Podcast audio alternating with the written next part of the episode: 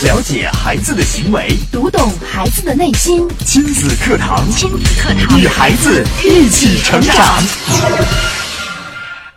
为什么有的孩子交朋友不费吹灰之力，有的孩子却形单影只？为什么有的孩子性格开朗，有的孩子却性格内向？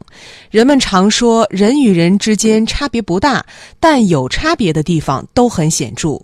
为什么孩子是现在的样子？为什么每个孩子都与众不同？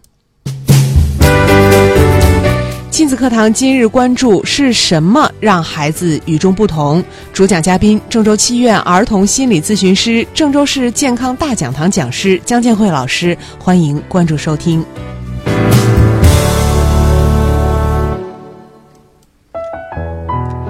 大家好，我是潇潇。那么我们请出今天的嘉宾江建慧老师。江老师你好，潇潇好，听众朋友大家好。嗯，姜老师今天给我们带来的话题是什么让孩子与众不同？的确，每个孩子都是与众不同的。嗯嗯嗯、那有的家长哈，他会经常说：“哎呀，我的孩子，你看人家呃，这个邻居的孩子小明都怎么怎么样，我的孩子你看都和人家不一样。”其实静下心来想一想，呃，你的孩子的确和别的孩子不一样。那么可能呃，小明呢？父母在家想的时候，他的孩子和你的孩子也不一样，和其他孩子也不一样，每个孩子都是有差异的。我们就呃，就是看一个场景哈，就是有一个，比如说有一个老师，他在班上找了四个同学，那么给这四个同学都布置了，就是布置了一道超级难的思考题，想考一考这四名同学，呃，看他们谁能够。啊、最早做出来，说明天你们你们谁做出来，谁就来交给我。好，第二天，这个当天啊，布置完回去，这四个同学都开始想了，那么在家都思考。到第二天到学校去了，呃，第一个同学就去找老师，找老他说：“老师，我不会，因为你写的这个题哈，我们根本就没有学过，没有学过怎么会做出来呢？”嗯，说完就走了哦，这是第一个孩子，啊！这是第一个同学，非常直接告诉老师，你没教过我，所以我回答不上来。对，嗯呃，那么啊、第二个同学也去找老师了。他说：“老师，这道题我昨天到今天我一直都在想，我觉得我差一点就想出来了。您看您能不能给我一个思路哈，给我稍微指点一、指点那么一下下，可能我就想出来了给点提示。这是第二个孩子。啊。嗯嗯、第三个同学呢，老师就发现他一直没来找老师，但是他一直在那儿思考呢。于是老师就走过去问他，说：“做出来了吗？”这个同学说：“还没有。”嗯，但我想了很多方法，老师，我还在尝试。嗯，你能不能再给我一段时间哈，让我再好好的想一想？嗯，这是第三个孩子，就是没有想出之答案之前，就一直在默默的想。嗯，嗯好，这四个同学有三个孩子了哈，还有一个孩子，老师就说那个孩子呢就找不着，后来发现那个孩子走过来之后就躲着老师走，看来也是没想出答案。老师就去问哈，说你这个做出来了吗？嗯，这个同学就低着头不吭气儿。嗯，逃避。你看这四个孩子，他们一样不一样？太不一样了，太不一样了，是吧？每一个都不一样。哎，呃，这四个孩子的这个表现出来的这个呃行为方式，可以说哈，呃，是你看他我们这个呃，就是他一样的，就是一样的呃这个问题，老师布置了一道问题，嗯让大家都回去想，每个人都回去想了一晚上，第二天来到学校，但是这四个孩子表现出来的却不一样。第一个孩子就直接就去找老师说了，并且直接说我不会。嗯第二个孩子呢，就说：“哎，老师，你能不能给我讲一讲哈？嗯我都快想出来了。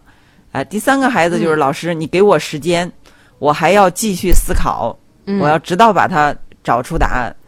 第四个孩子就躲着老师，就哎不愿意老师问，他可能是没没想出来，因为这个题是根本他们没有学过的。太难了。对，嗯但是这个孩子他就不吭气儿，老师问也不说话。嗯，这是四个孩子面对同样一件事情的时候呢，每个人做出的反应、处理的方式都不一样。对，那么今天我们的问题就是，为什么这些孩子哈，呃，就是都表现的和其他孩子不一样呢？为什么每个孩子都有自己的方式？这些就是人的行为哈，他们表现出来的行为到底是有这个环境啊、决定的呢，还是人的类型决定的呢？嗯，是什么让孩子们各不相同？是什么让孩子的行为不相同？是环境决定的，还是人的类型决定的？嗯，嗯，这个问题呢，大家不妨也来思考一下，也可以通过微博、微信的方式来参与节目，跟我们来互动。您可以在新浪微博关注“迪兰诺言亲子课堂”，在我们今天的节目帖下来跟评论。那也可以在微信平台关注微信公众号“亲子百科”来跟我们进行互动。是什么让孩子与众不同？呃，行为方式不一样，是环境还是人的这个类型？到底是什么因素呢？我们也请姜老师给我们继续来分享。嗯那么呃，心理学家哈给出的答案是人格。人格。哎呦，这个词好像听起来这个挺大的。就是什么是人格哈？对，，什么是人格？嗯挺专业的。就是简单的说，人格就是做人的格式。做人的格式。你看这个格式，一般我呃我先，比如说这件事儿，我先怎么做，我第一步怎么做，第二步怎么做，第三步怎么做，啊、或者就是它有一个稳定的这么一个一个形式。嗯啊我一说这个格式，我们就想到了是是一种程序，一种呃套路一样。哎就像我们写作文一样，你的格式第一大段交代的是什么？接下来第二大段又跟我们说明了什么？好像是这么一种。对感，就是觉这样的。嗯对，其实啊、就是人的程序。呃，如果这样说的话，那么它就包括了我们稳定的行为方式和人内部的心理过程。嗯、那么就是就是这些产生的根源是什么呢？呃，现在呢也有形形色色的各种各样的人格理论哈，嗯呃，分为就是现在多见的大数大多数是分为就是六个流派。嗯你看六个流派，有精神分析流派、特质流派、心理学流派、人本主义流派、行为主义流派、认知流派。嗯那为什么这个人格理论哈会有这么多呢？呃，我们用一个例子哈，就是大家可能就明白了。比如说，呃，就是盲人摸象的故事，大家可能都有听说过吧？嗯，是的。啊，有一头大象在那儿。现在啊，比如说有这个六个这个盲人哈，他来摸这个象。那么摸完之后，就是让每个人给出答案。那每个人给出了答案，有的人就说：“哎呀，这个大象它像一个柱圆圆的柱子一样。嗯”然后有的人说，大象呢，它是扁扁的、扁扁平平的，嗯一个大圆片片一样。还有的人说，哎呀，大象是是这个细细的、长长的。嗯就是还有的可能摸着肚子的会说，大象是啊、这个软软的，是吧？非常庞大的。嗯就是你看这个摸出来，每个人他啊、给出的答案都不一都样。不一样，对，因为有可能是他们摸的这个部位就不一样。哎，对了，嗯所以我们来理解的话，可能就是每一个流派，它是从一个啊、一个角度呃出发来研究人的这种啊、这个人格的，所以说呃他们给出的呃可能是局部的一部分。那么我们呃就是为了让大家能更好的理解哈，我们也也举一个就是有关孩子的，比如说孩子的攻击性的这个例子，因为孩子的攻击性包括我们成人。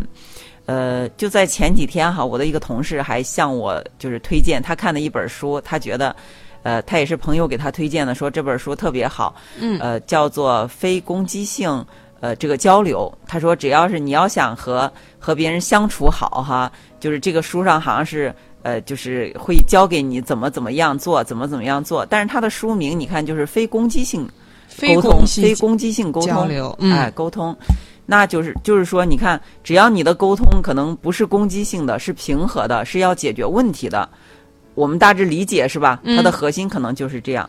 所以这个攻击性呢，是我们人可能就是他都每个人都具有的，特别到孩子身上会让父母有很多的困惑。那呃，有的有的父母可能会说，我的孩子老受人欺负，我觉得特别窝心，特别生气。其实呢，我告诉你，就是孩子有攻击性行为的父母也是特别窝心，哎，特别特别烦恼的。因为很多家长也说，我的孩子老被就是这个呃老师呃就说来告状哈，说我的孩子老喜欢攻击别的孩子，哎，去欺负别的孩子什么样，就是是怎么回事儿。那么我们就看看这个孩子为什么会具有攻击性，就像这个六个流派哈，嗯啊、他们会怎么解释？好，那么精神分析理论的解释是，呃，因为当人要达到自己的目标，他的行为受阻的时候，他就会产生攻击行为。嗯，是觉得是行为是先是行为受阻了，所以才会有的攻击行为。对，因为我要使我要哎，我想要做这个事儿，我做不成，你不让我做，嗯我就攻击。呃，那特质流派是他认为是个体差异。呃，他们研究了一个八岁的儿童，就是八岁的时候他的攻击特点。那么当他长到三十岁的时候，好像呃他仍有这个特点。所以嗯哎、特质流派觉得是他天生就这样，啊，对对对，他这是他这个人的特点。哎，他嗯具有这种特质，嗯他就喜欢攻击。嗯还有生物学流派，他们认为是遗传素质，呃，因为有些人出生的时候可能就觉得觉得有的孩子，呃，他就比较活跃，哎、他就喜欢这个，哎、有有这个攻击性的素质。后来加上后天的环境影响，所以说他可能就是喜欢这种呃，就是攻击性比较强的。嗯，这是生物学流派的观点。对嗯还有人本主义流派，人本主义流派他认为人之初性本善，人是人是不会攻击的。啊，人是就是他为什么会有攻击行为呢？肯定是因为某些因素妨碍了他的成长过程，他出问题了。比如说，爱打架的孩子，往往是因为他的基本需要得不到满足。嗯，这个分析好像跟这个呃第一个我们讲的精神分析，就是行为受阻，有一点点类似的点。哎，对了，呃，这个潇潇就听出来了哈，就分析出来了。他们两个你看都是基本需要是吧？嗯呃，这个呃没有得到满足，啊、行为受阻了。嗯，啊也就是说，他们本身其实是不想有攻击性的，但是好像是迫不得已的。啊，是嗯。是受阻了，是没有得到需要，嗯。啊，没有得到满足才有的。那么行为主义，呃，这个流派呢，认为是习得的，习得的。就是学习得来的，就是后天学会的，哦，通过模仿学会，就是模仿大人或者模仿其他人，呃，然后呢，他攻击之后会得到好处，嗯比如说，有的孩子很霸道，他霸道了之后是吧？这个你给我玩儿，拿来就玩儿。后来他就发现，呃，其他孩子他他这种行为，哎，让自己得到好处了，他就能玩儿玩儿，想玩什么就能玩什么。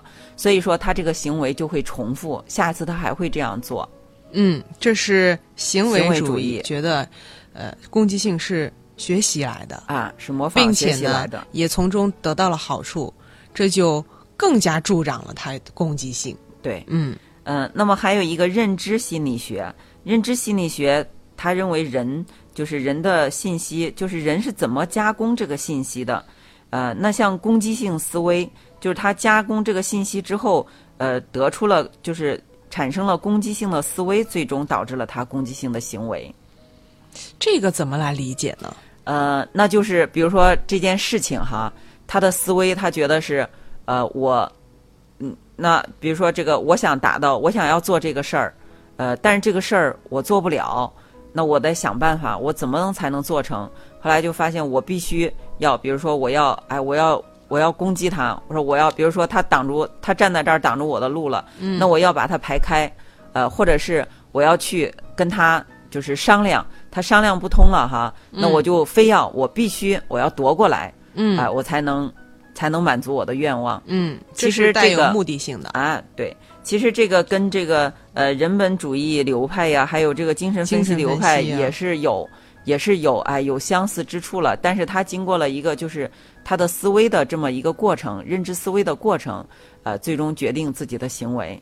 嗯，这是人格的六大流派对于这个攻击性这一点，其实就是做出了还是各自有各自的一个判断的。对各自的判断，但是我们也可以看到，呃，中间你看，呃，像这个精神分析理论，他认为是人的就是目标行为受阻的时候，嗯啊，呃，那么呃，这个生物学流派，他认为虽然人这个有遗传素质，但是他也有环境的影响。嗯啊，人本主义流派认为，呃，也是孩子的基本需求得不到满足，才会有攻击行为的。嗯啊，那么行为主义流派就认为更是后天的环境影响了，是吧？他从这个环境里学习得到的、模仿的。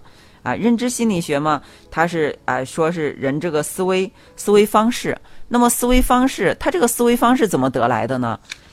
嗯，那人的这个思维方式肯定也是后天呀，是吧？是啊，哎，也是后天受环境的影响，可能受哎这个周围的呃周围人的这个行为啊、这个思维方式的影响得来的。所以说我们呃听起来好像这六呃这六个派的观点是各自有各自的观点，但是我们也是可以从当中找到一个非常显著的共性。对，嗯那么啊、得出的结论就是，我们人哈人的这种人格，它会有一些先天性的遗传，还有个人的特质为基础的，哎、这一部分是稳定的，呃，可能是就是你与生俱来的，但是呃，同时是有。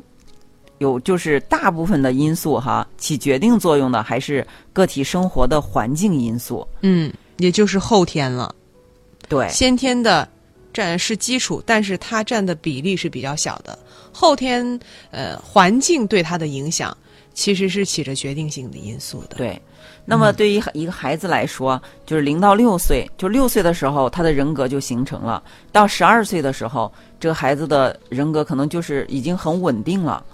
呃，所以那零到十二岁、零到六岁、零到十二岁这个阶段，我们说了，就是孩子首先哈，这个呃是会受家庭的影响，对吧？嗯啊，然后其次才是受学校的影响，然后呢，呃，第三才是受就是社会进入到社会社会的影响。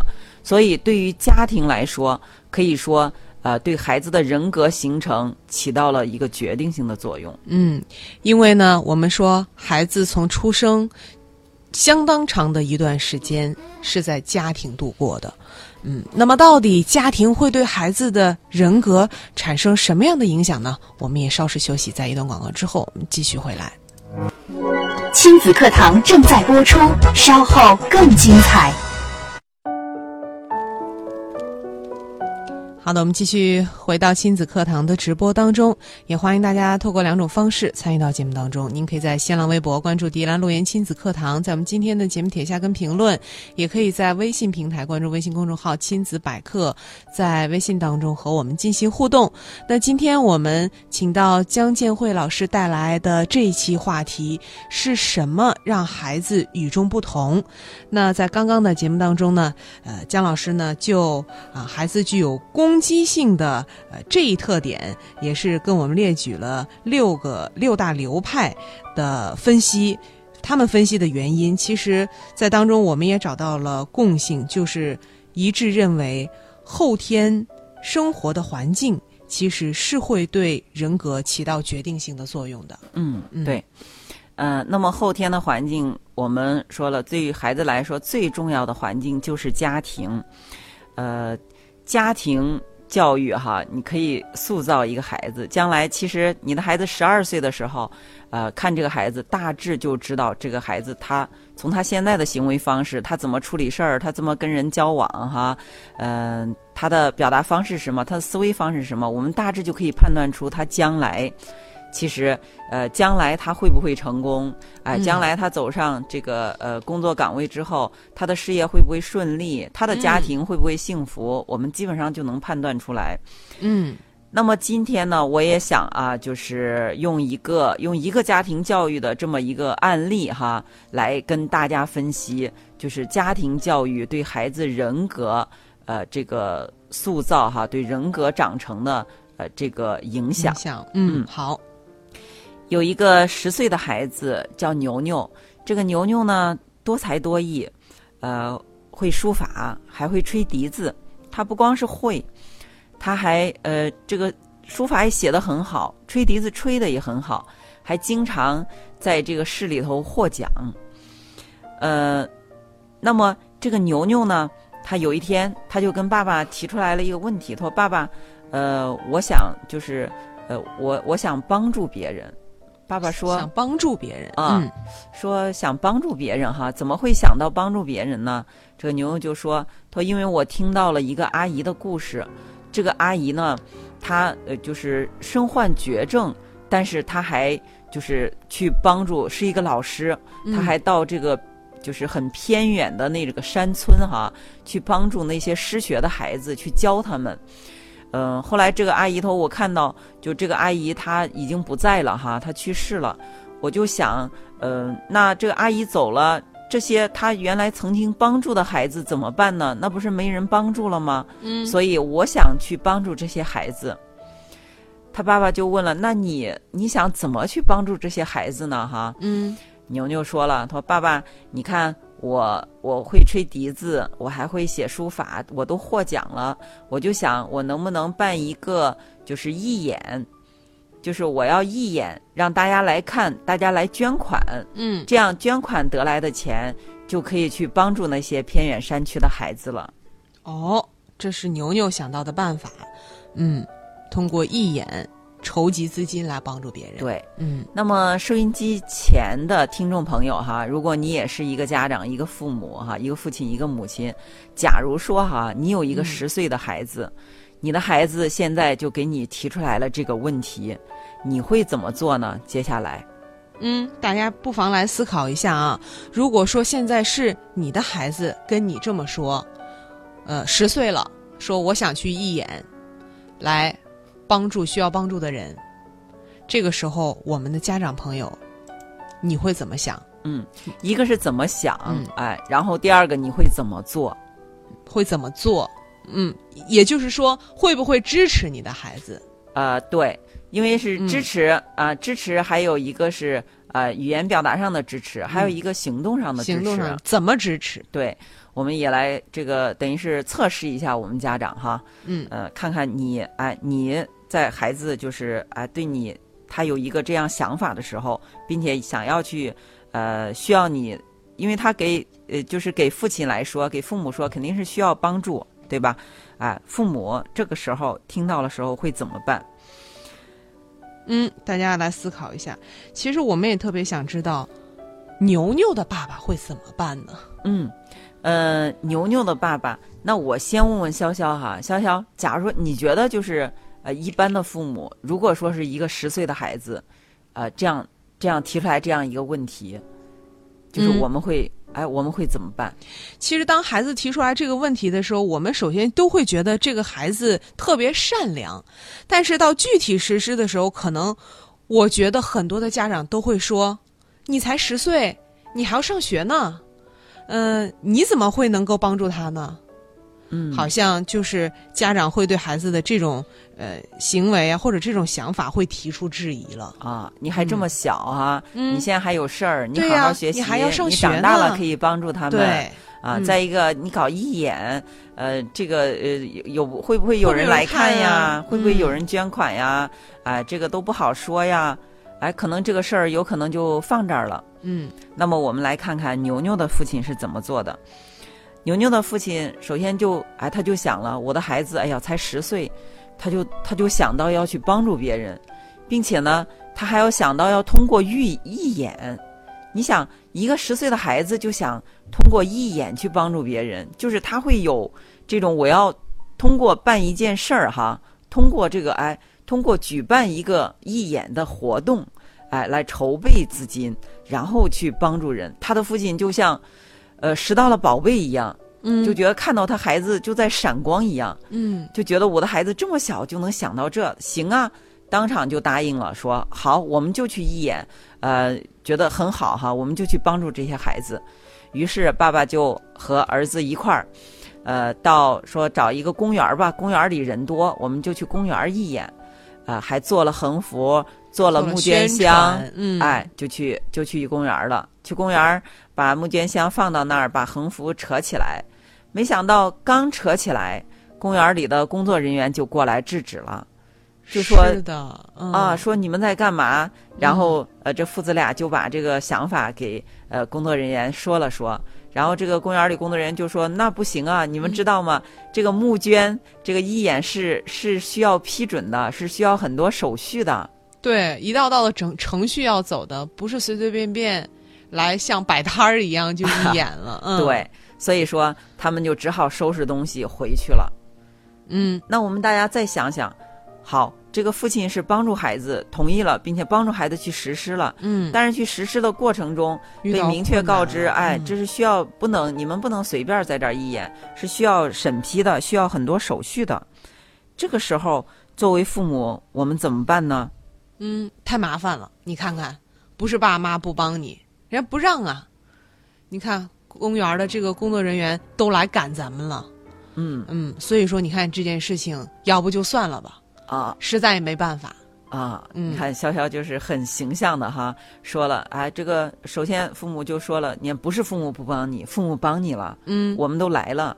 但是呢，不是我们我们做我们不愿意做，而是我们做不成，人家不让我们做。嗯好，那我们看看牛牛的父亲哈，他是不是也是这样想的？牛牛的父亲呢，这个这个时候儿子一看儿子有些沮丧哈，就说没关系，不是要不就是要办手续吗？那我们就去问一问需要办什么手续了。嗯于是就带这个牛牛啊、就是到呃各大这个机关部门儿哈去去咨询。咨询之后，人家就说：“哎呀，要办好三四道手续呢，什么慈善总会要同意呀、啊，这个嗯，就是你中间还要有呃监督的机构啊，嗯，哎，这个呃，甚至现场的秩序也需要这个保安啊什么的来维护。啊，嗯，就给他很说了多很多的好多。对。嗯那么在说的时候，牛牛因为跟着爸爸一块儿去的，嗯。呃，十岁的牛牛，他虽然不明白这些手续都是什么哈，嗯。但是他能看出来，就是这个事儿要做起来是很难的嗯。啊，需要办好多的手续。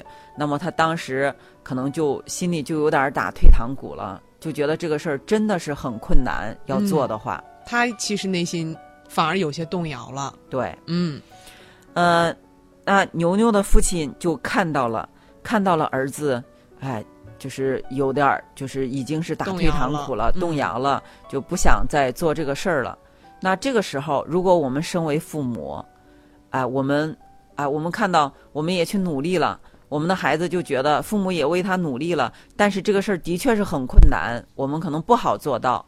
嗯，这个时候，我们作为父母该怎么办？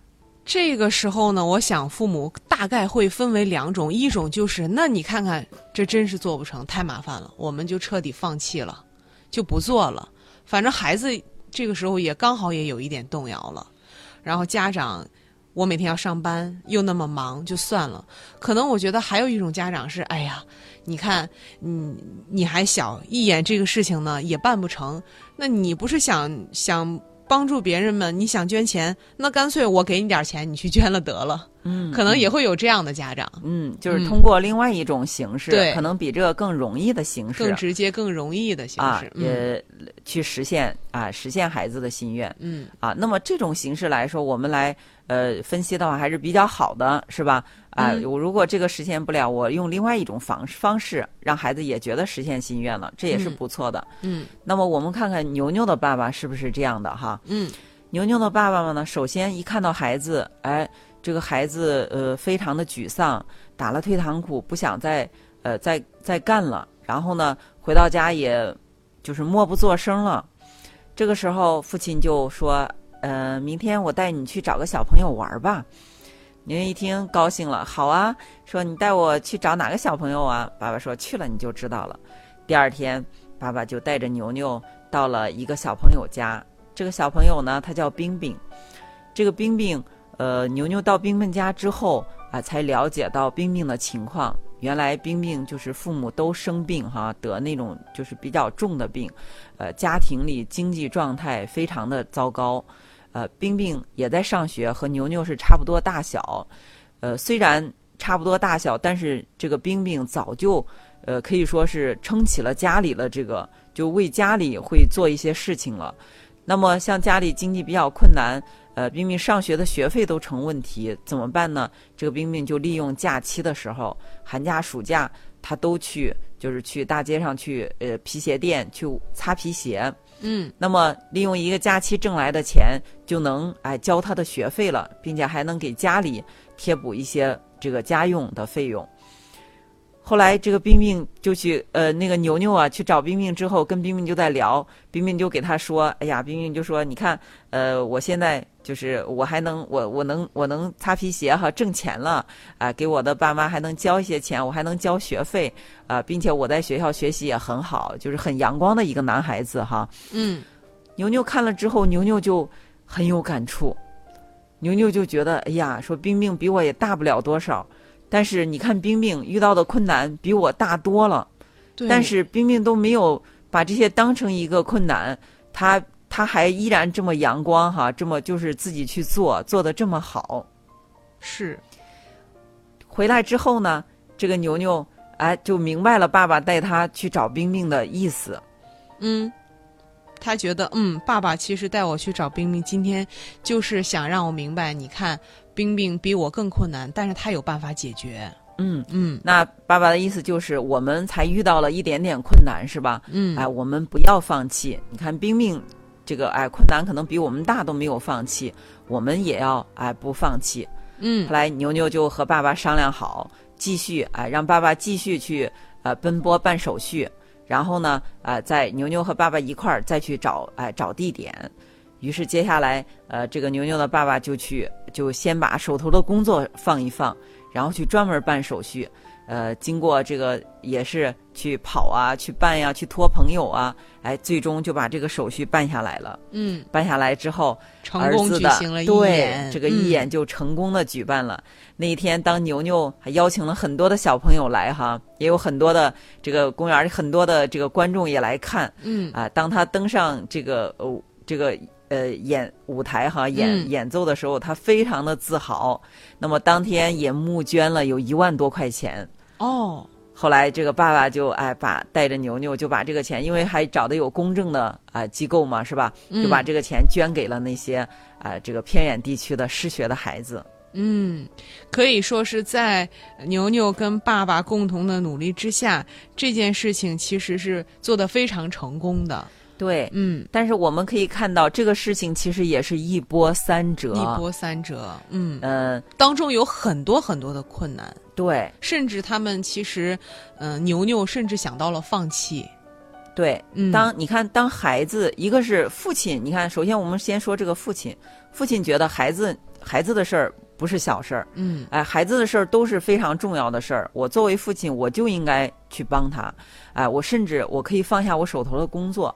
因为工作总要做哈，但是我们的孩子的成长的过程可能只有这一次，哎，我们把孩子，我们把孩子的事儿，哎，这个当成重要的事儿，我们去帮助孩子，孩子将来他他就是在这个过程中哈，呃，他长得他成长的很很强壮，他处理各种事儿不怕困难，不怕挫折，将来就是呃，他成为一个很有。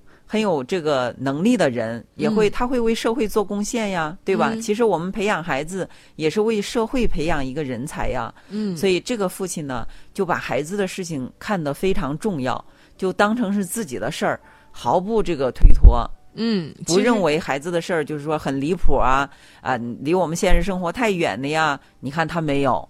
很，而是很重视这件事情。对，在整个事情的发展来看，其实爸爸的作用非常关键。对，嗯，呃，那么对于其实家长和孩子来说，有有的父母有时候到来做咨询哈，他们会表现的非常的烦恼，非常的痛苦，就说我的孩子把我折腾的哈，现在就是睡不着觉，让我们一家都没法过。其实呢。